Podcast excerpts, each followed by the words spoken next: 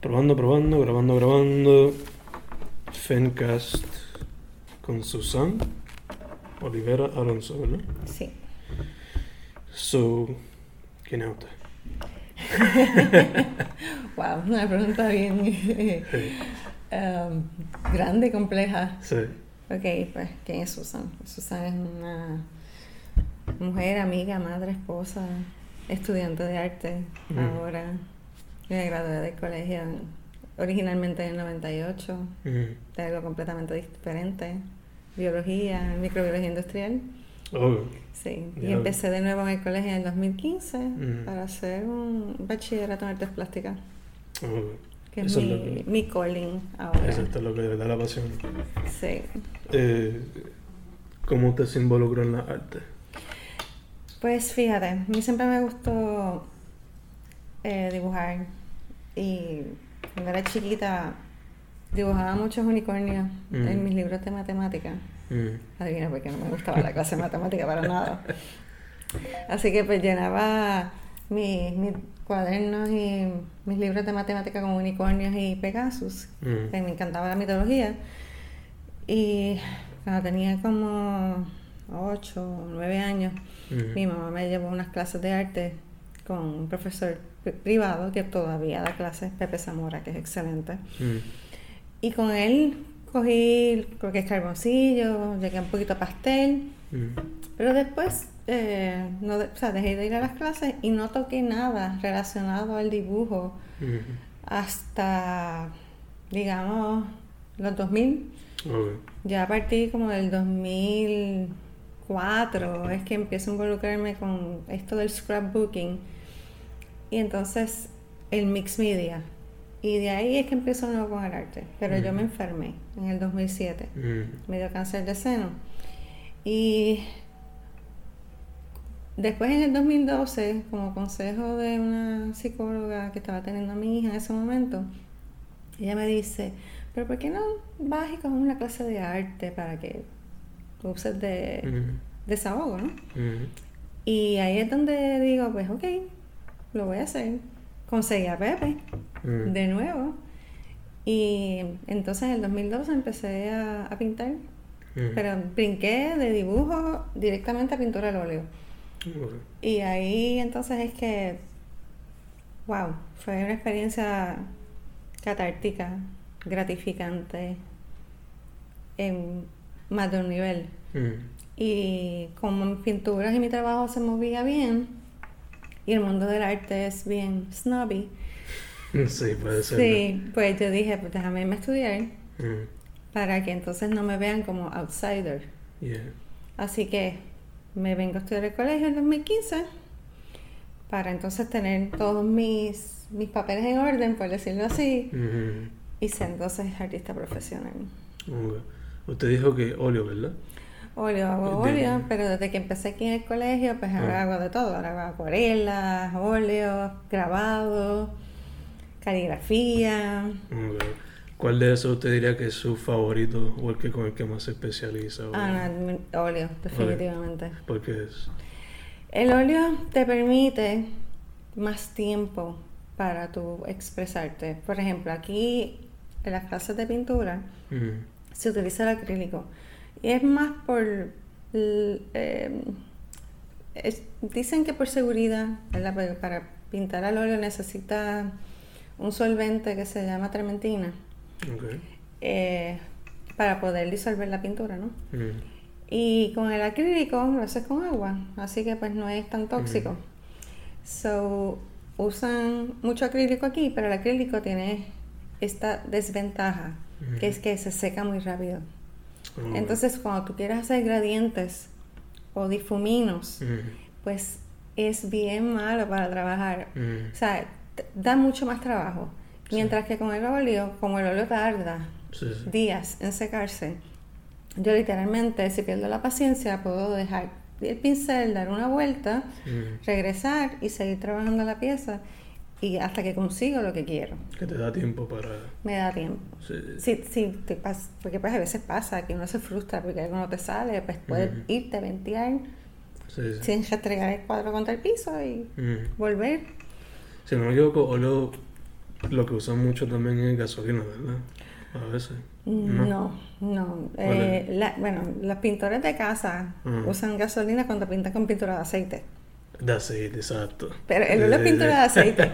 pero no es, no es esa pintura de aceite. Exacto, exacto. El óleo, el óleo es, eh, eh, son pigmentos, ¿verdad? Eh, minerales o que se sacan de, algún, de alguna planta típicamente mezclados con aceite de linaza. También se pueden hacer con aceite de, de nueces como walnuts. Y ese es, un, ese es uno que está bien de moda ahora, con aceite de walnut. Ese, ese tipo de pintura es comparado con acrílico y con aceite, ¿es barato o es más caro? Como cualquier medio en el arte, tienes desde el Hyundai hasta el Bentley. Los hay extra mega baratos, Ujú. cheapy, hasta el más caro. Y todo pues depende del presupuesto del artista. Y, con, y la calidad con la que tú quieras trabajar. Ok, ok. Porque por ejemplo aquí eh, tú ves mucho las personas que cogen cursos de, de pintura que usan los acrílicos estos que venden en Walmart de la manzanita.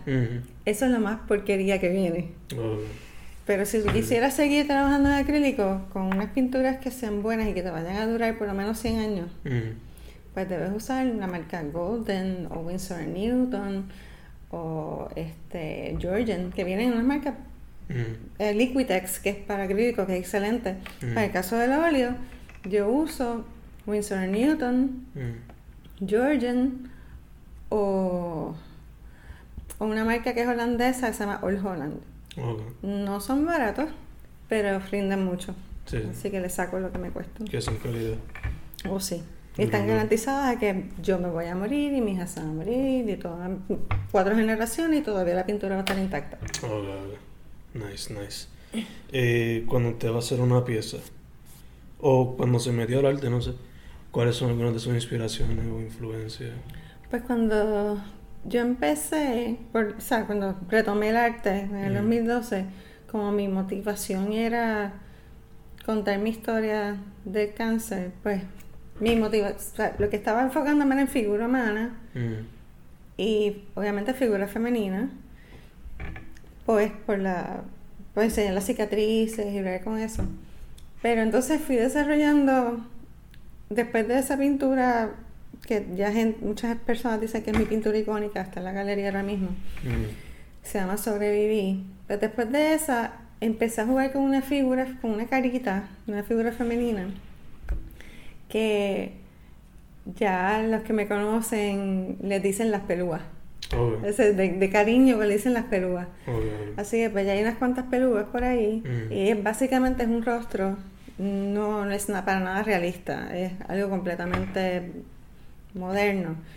Y es un rostro como inclinado, puede ser hacia la izquierda o a la derecha, un pelo bien abundante, Mm, las pestañas bien exageradas, mm, eh, mínima la nariz, los ojos cerrados. Entonces, pues, eh, se caracteriza por eso. Los ojos cerrados, pestañas bien exageradas, el pelo bien abundante.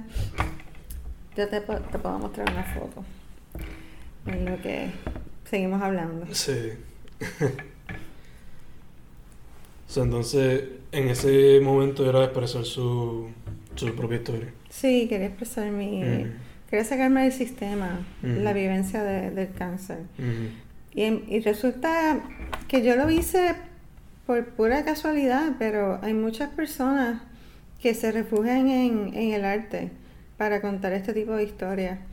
Y hace menos de un año eh, empecé a colaborar con un colectivo online, una plataforma online que se llama The Breast Cancer Art Project. Mm. Y entonces eh, son pacientes de cáncer que han usado la creatividad como forma de escape. Sí.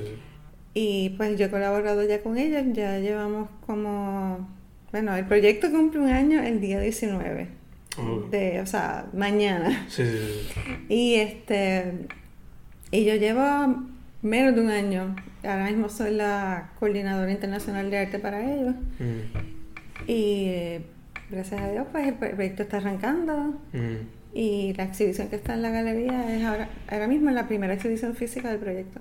Ok. Mira, esta es una pelúa. Ok, ok. Pero esa, esa es en acuarela. Ok. Nice. ¿Esa usted la tiene en su hogar? ¿La vendió? ¿Está Está, la, está en la oficina de Mariam Ludin Mm. Rosa, pues ella me la compró. Nice, nice. Así que si la quieres ver en persona, vete allí a Prensa Roma y que te la enseñe. Ok. Mucho más bonita en persona. Sí. Pero es una peluca. Eh, y hoy día, ¿qué es lo que la motiva o la Pues fíjate, eh, ¿cómo te digo? He tenido de, de todo. Eh, mi primer bodegón lo hice el año pasado, bueno, el semestre pasado. Mm. Yo nunca había hecho un bodegón, que se supone que uno vaya, ¿verdad? Cuando tú empiezas con el arte, empiezas que si los bodegones y después los eh, escenas, eh, ¿verdad? Este de mito- mitología, escenas históricas, pero yo vine a hacer mi primer bodegón el semestre pasado, Mm. así que no, no tengo no tengo algo en particular, sino es como que de momento si me entra una idea Mm. de algo que quiero hacer, pues o escribo la idea o empiezo el boceto, lo trabajo y después lo llevo al lienzo. Ok. Y entonces ahí, pero no, no, hay- no hay un, pero sí que siempre tiene que ver con figuras femeninas, Mm. casi siempre. Ok. Bien raro que haga un hombre en una pintura. Creo que he hecho dos. ¿Alguna vez le han dicho algo en contra de eso? Porque el otro día entrevisté a una muchacha y me ha dicho que le, le dijeron como que en contra porque no dibujan nene. Yo simplemente le dije, ¿por qué debería hacerlo? Pues fíjate, no sé. Ah, yo creo que hay una, bueno, por lo menos me he dado cuenta que hay una tendencia feminista Mm. a retomar lo que es la figura femenina por la mujer. Mm. Porque siempre la figura femenina en el arte clásico ha sido realizada por hombres. Sí, sí.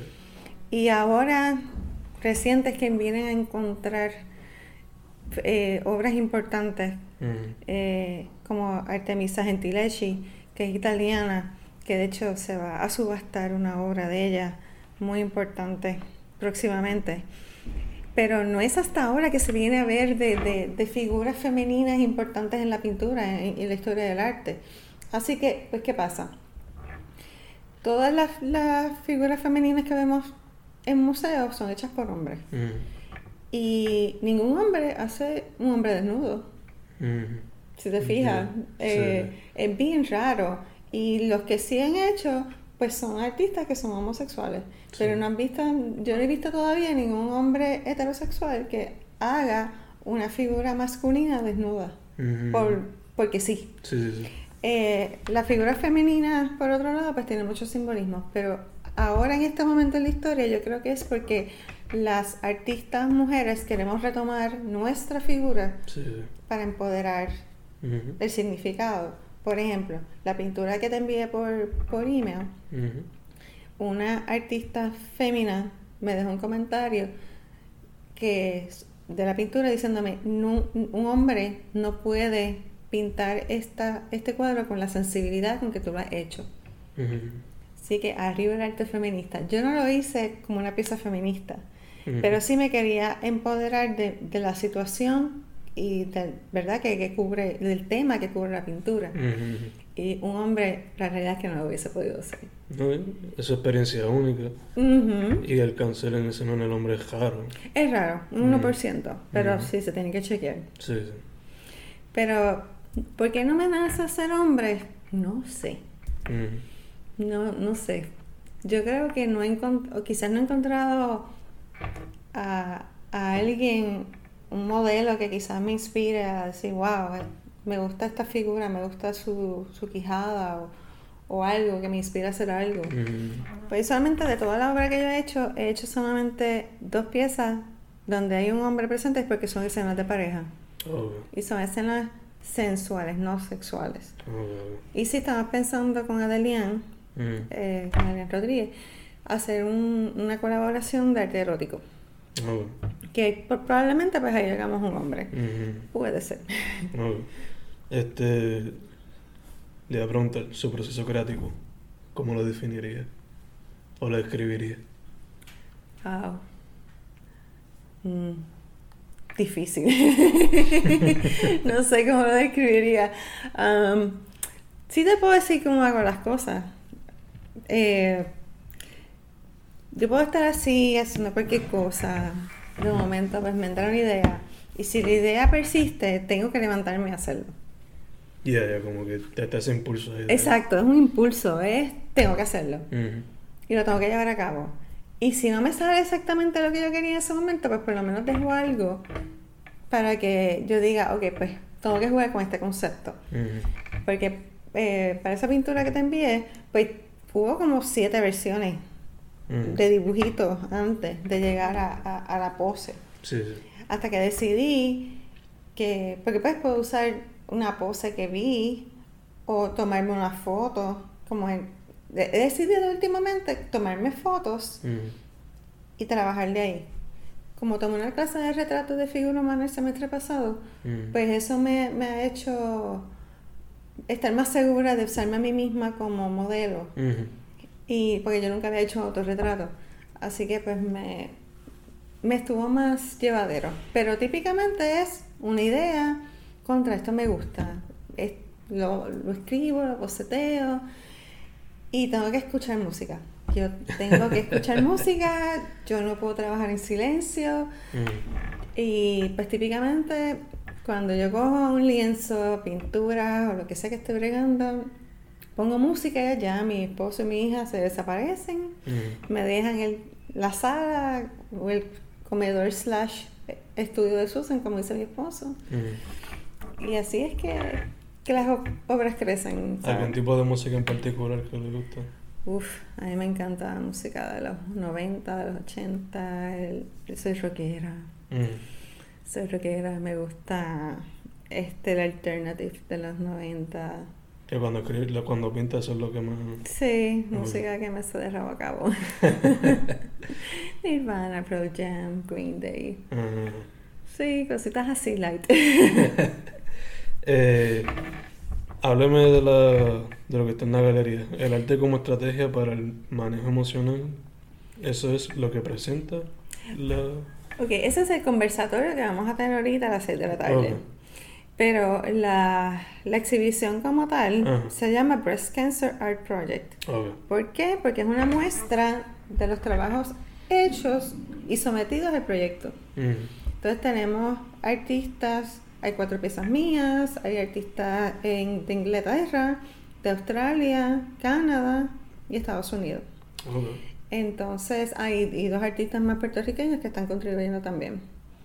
Eh, y la muestra es como unas 33 piezas aproximadamente. Ujú. Y hay fotografía, hay acuarela, hay pintura al óleo, hay acrílico, eh, cianotipo. Ujú. Hay de todo, es una, es una muestra bien variada. Y lo que queremos lograr con esto es otro tipo de concientización. Ujú. Estamos en octubre, el mes de concientización del cáncer de seno, todo el mundo se pone la camisita rosa, todo el mundo se pone el lacito rosa, pero el cáncer de seno no es color de rosa. Ujú. It's far from that. Sí, sí. La experiencia es bien fuerte. Y lo que estamos tratando de concientizar es qué es lo que se vive. Ujú. ¿Sabes? Que no es ponernos unos trajecitos color de rosa y vamos a apoyar la causa. No, es vamos a que las jovencitas, las mujeres, cada, cada fémina y cada hombre también, porque se tienen que chequear los varones también, que entren a esa sala, se impacten con lo que van a ver allí y se chequeen. Que se chequeen para que no tengan que pasar por esa experiencia, porque eh, ahora la estadística es eh, una de cada ocho Ujú. personas va a tener cáncer de seno en su vida. Ujú. Así que es una estadística bien alta. Y el día de la apertura de la exposición, escuchamos a muchachas de veintipico de años decir, yo no me chequeo, eso no me va a pasar a mí. Ujú. Mira, yo pensaba que eso no iba a pasar a mí tampoco, me pasó. Y yo tenía, cuando yo me descubrí mi tumor, yo tenía 28 años. Diablo. O sea que yo era bien joven. Sí, sí, sí. Y leí de un caso de una niña de 8 años con cáncer de seno, que ni tan siquiera ha empezado a desarrollarse. O sea que nosotros queremos crear otro tipo de concientización. Es, miren la realidad detrás del asunto. Se fastidia todos los años con esto por esta razón. Es una, es una enfermedad que no escatima, es una enfermedad que no tiene ningún tipo de predilección.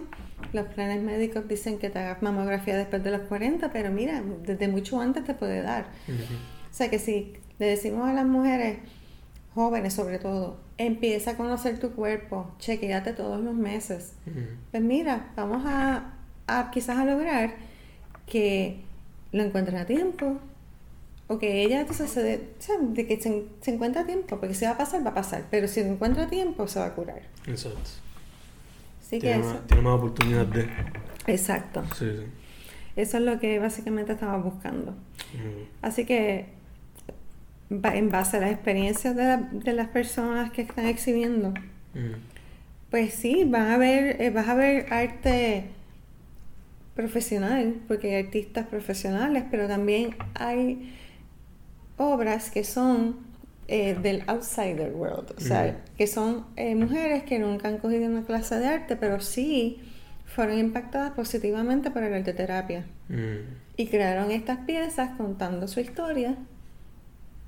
Y ahí están, o sea que va a haber de todo, hay de todo allí. Esa está- a mí me parece mejor todavía porque demuestra varias voces, Exacto. varios spectrums, Exacto. Que no solamente... Que también como usted dijo que a veces el, el arte lo ponen snobby Exacto. cuando no debería serlo. No, yo pienso que el arte debe ser algo abierto. Mm. Y sí sabemos que pues hay técnicas y hay cosas, ¿verdad? Sí, sí. Pero para hay de todo para todos y hay Ujú. foros para todos. Ujú. Y en este caso en particular, pues es una invitación abierta Exacto. a cualquier persona que ha sido tocada por, por esta condición, que se quiera expresar por un medio creativo, que haga su pieza. También tenemos un programa de mentorship, Ujú.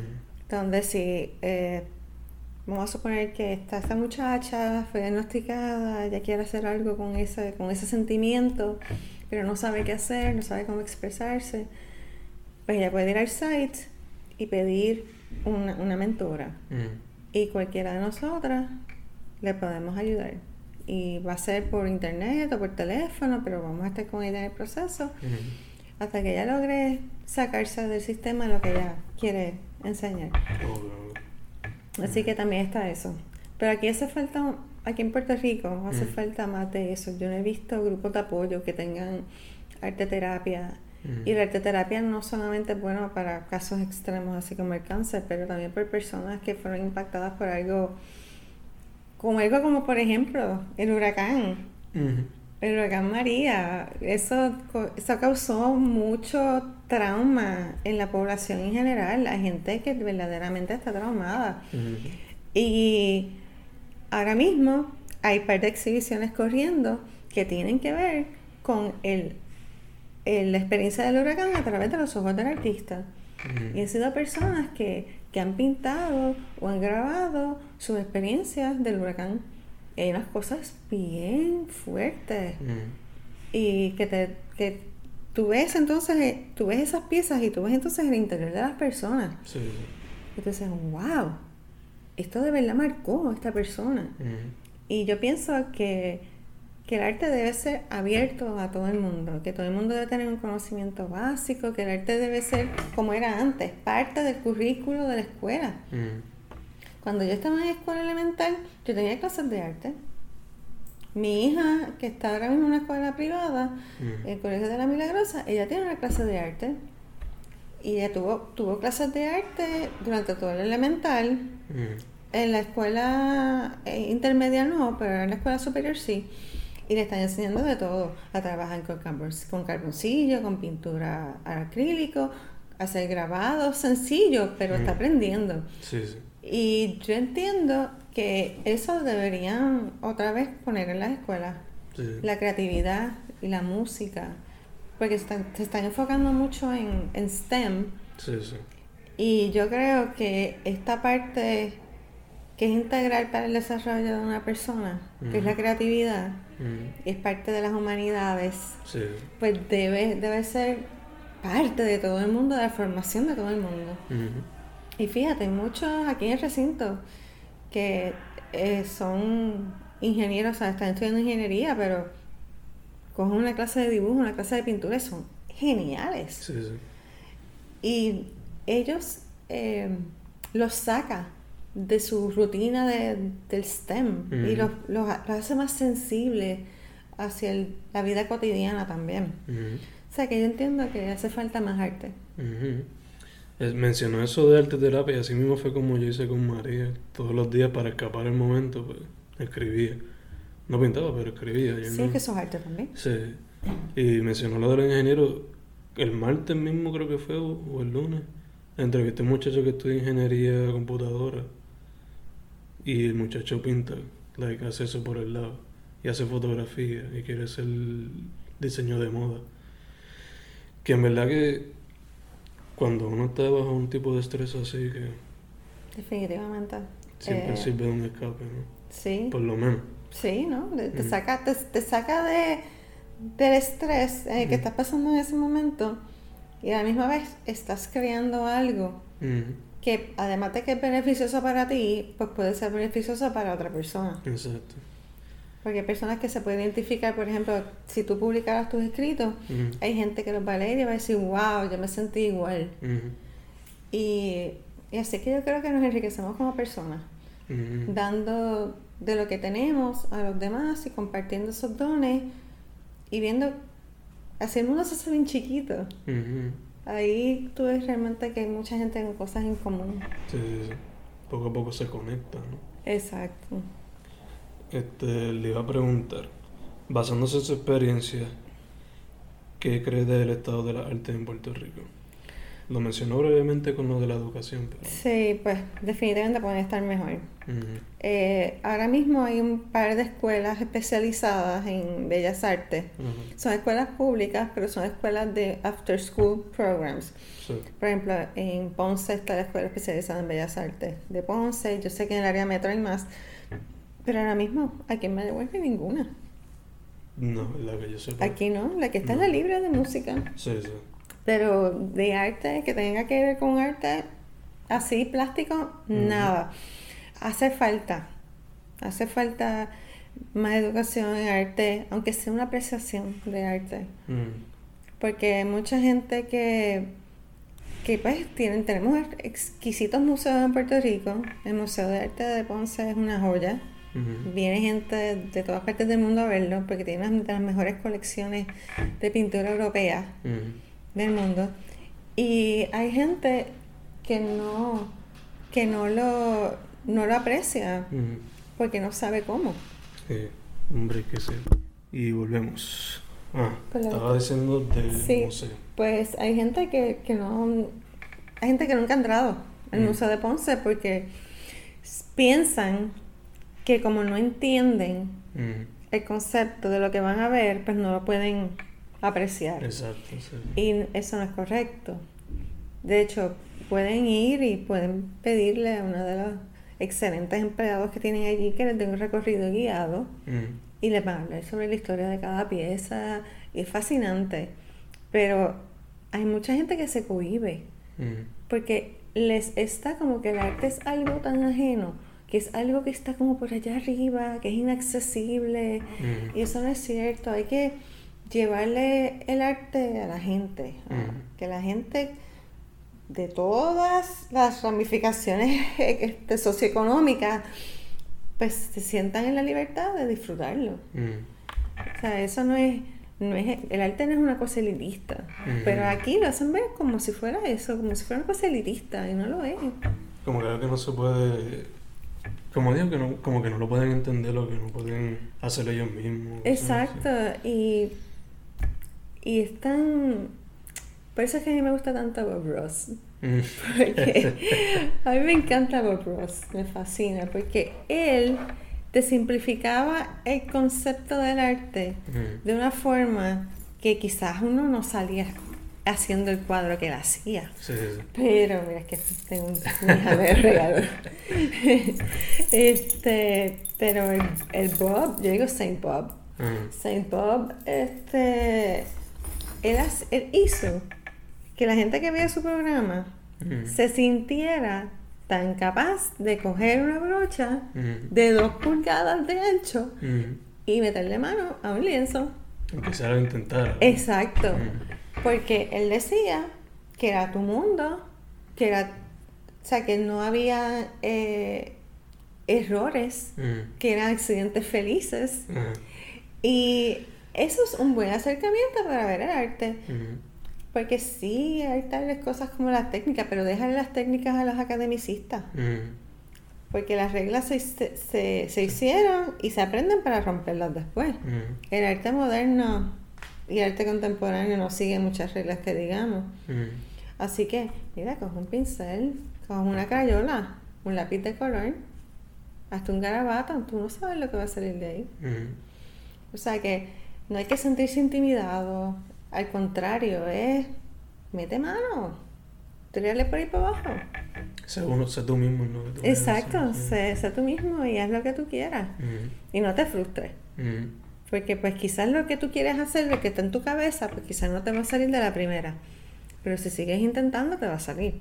Cuestión de práctica también. Exacto, es como todo. Si tú quieres tocar piano, tienes que practicar. Si tú quieres ser un poeta, tienes que practicar, tienes que escribir. Para todo en la vida hay que practicar y hay que practicar. Así que es lo mismo. Quieres nadar, quieres escribir, quieres pintar, quieres este ser profesor de matemática, pues tienes que estudiar, tienes que dedicarle el tiempo. Tener la disciplina. Tener la disciplina, exacto. Así que si tú quieres hacer eso, dedícale el tiempo. Una vez a la semana, dos veces en semana, cuando tú puedas. Pero de que se puede, se puede. Exacto. Este. ¿Usted en las exposiciones se considera artista independiente? ¿Cómo que se me considera artista independiente? en su experiencia, cuando usted ha trabajado en las artes, Ajá. ¿la ha hecho por usted sola? ¿Ha tenido algún tipo de ayuda, backup, Bueno, auspicio, este, ha sido auspiciado, cosas así? no, fíjate, yo nunca he tenido auspicios. Este, sí he tenido comisiones. Ok, Comisiones, que es cuando alguien te dice, yo quiero que tú me hagas tal cosa. sí, exacto. Pues sí, he tenido comisiones. He tenido varias comisiones. Eso es diferente. Sí, eso es diferente, eso es otra cosa. Pero auspicios de que alguien me diga, te voy a dar una beca de tanto para que hagas un trabajo durante un año, no. Sí, sí, sí. Tampoco he solicitado ninguna Mm. para hacerlo. Eh, pero sí, soy bastante independiente en ese sentido, o sea, de Sí. que yo pues hago lo que yo quiero y si se vende, fantástico. Ujú.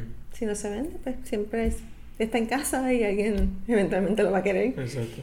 Pero sí, pero sí, comisiones he tenido. Por Mm. lo demás, pues yo solita, con lo que yo he querido hacer. Ok. Eh, ¿Su mejor o peor experiencia? ¿O las dos? En la arte. En la por- arte. Por ahora. Por hasta ahora. Sí. Ok, wow. Mi mejor experiencia, yo creo que ha sido esta exhibición que está corriendo ahora, Mm.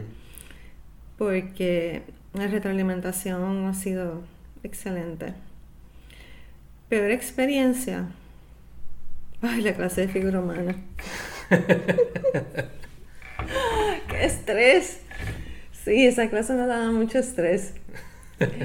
Eh, pues sí, yo creo que esa es mi peor experiencia ever.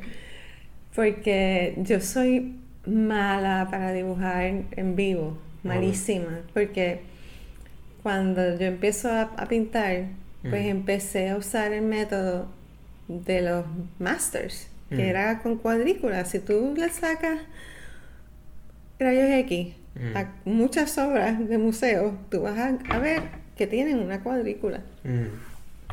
Y yo empecé usando una cuadrícula. Y pues puedo, yo puedo dibujar lo que sea con una cuadrícula, pero freehand Mm. se me hace bien difícil y me da mucho, mucho estrés. Así que en la clase de figura humana, tener que tener un modelo y hacer una pose en cinco bueno, hay de un minuto, dos minutos, cinco minutos, quince minutos, media hora. Y eso era como que, wow, bien estresante. Aprendí mucho. Eso es lo positivo. ¿no? Eso es lo positivo, aprendí mucho, pero me daba mucho estrés. de verdad. Me daba tanto estrés que había veces que soltaba la libreta y me tenía que salir del salón. Me tenía que salir del salón Sí. y no era la única que le pasaba. Pero sí, me daba mucho estrés. Ok, ok. Eh, ¿Cuál usted diría que es su meta con su, con su vuelta? Pues fíjate, um, me gustaría seguir desarrollándome como artista profesional, Mm. seguir trabajando en mis cosas. Eventualmente desarrollaré alguna otra temática. Que no sea que no tenga que ver con enfermedades, sino como, como que go to a happy place. Eh, pero también ahora con, con al envolverme con el proyecto, pues también me veo más como en esta, esta, esta parte altruista Mm. de entonces ir por la causa, ayudar a las demás a, a superar, ¿verdad? Esto tan fuerte a través del arte. Mm. Y me veo como haciendo las dos cosas.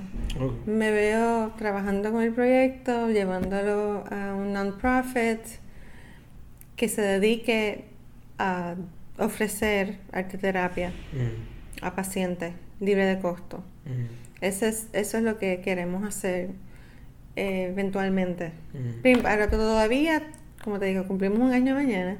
Sí, sí. Así que todavía pues estamos en la etapa de que nos conozcan, que sepan que estamos ahí, que existimos, para entonces ir a la fase 2, que sería entonces un NPO Mm. y lograr dar arte terapia.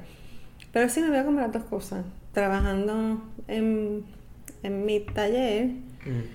eh, y trabajando también con las temas, ayudando. Ok. Me dijo que ahora mismo pues tiene la exposición aquí, va para el conversatorio ya mismo. ¿Hay algún otro proyecto que tenga en mente, además del que me acabo de mencionar también? Pues Cambridge University nos- en Inglaterra nos hizo una invitación, Mm. así que pues ahora mismo el proyecto que tengo es recaudar fondos para, Para poder- para poder llegar a Cambridge, Mm. este, porque por los auspicios de esta exhibición pues tenemos dinero para llevar las, las obras, mandarlas a Inglaterra, para la falta pues mandarme a mí a Inglaterra para la apertura. Así que lo que estoy haciendo es que tengo algunas piezas Mm. para la venta a precios pues descontados pues para que se muevan para la Mm. cuestión del fundraising eh, que pues, me da tristeza porque salí de, de una de las que no quería salir nunca Mm. pero la vendí así que pues pero va para un happy place va a tener un buen lugar, un buen hogar Eh, pero sí ese es el, el proyecto próximo ir a Cambridge para una exposición en febrero Ok. a coger frío Eh, Pues, sacrificio, ¿no? Exacto. Y Y, de ahí, pues lo que surja, Una experiencia nueva también, ¿no? definitivamente. Sí. Eh, me dijo sus planes a largo plazo, que quizás, ¿no? Eh, estas son preguntas que no están aquí, pero a la vez es como quiera. ¿Hay algún otro medio que quiere explorar? Pues fíjate, siempre he tenido curiosidad con el encáustico. ¿Qué sería eso? El encáustico, Eso ok. nunca lo he escuchado. Básicamente, cera caliente. Ah, ok, ok, ok. Es cera con pigmento y tú estás básicamente creando con cera caliente. Y pues me da mucha curiosidad el encáustico. Mm, Me da curiosidad la cerámica. Eh, la escultura la voy a coger el año que viene aquí en el colegio. mm, No sé cuán buena o mala sea, te confieso, porque nunca he hecho nada tridimensional. mm. Pero pues, obviamente pues la, la voy a explorar porque sí. Sí, sí, sí. Pero me da curiosidad la cerámica, pero sobre todo el encáustico. Pero pues tengo que esperar a tener chavos para invertir en, Sí, sí. en el equipo, porque es mucho. Ok. Menciona eso y me recuerda, no sé por qué, no sé si ha visto la película House of Wax. Sí. Es como que eso es eso, sí. Como que son figuras así o no. No, no es figuración. Mm. O sea, es como, imagínate, como hacer una pintura, pero con cera. Ah, ok. Ok, ok. Lo de House of Wax es más como, como, un como una modelación, más como una escultura. Por eso, sí, sí. Eso es, una- eso es más una escultura de cera. Pero el, el encáustico per se es pintar, es, es un- algo de dos dimensiones Ujú. hecho con cera. Hay un, hay un artista puertorriqueño que trabaja en cáustico. Mm. Dios en el Ballester, creo que se llama. Eh, ahora en la galería virtual Mm. nueva que acaba de abrir, este, se llama Ricalarty. es un proyecto de un profesor de aquí del colegio con una ex estudiante del colegio. Y ellos pues, están representando a, a Diogenes Ballester y esta persona tiene obras que son en, en cáustico. Ok. Estoy viendo a ver si te consigo un ejemplo para que veas lo que es. Ok. Pero la tex- lo curioso es la textura, Mm.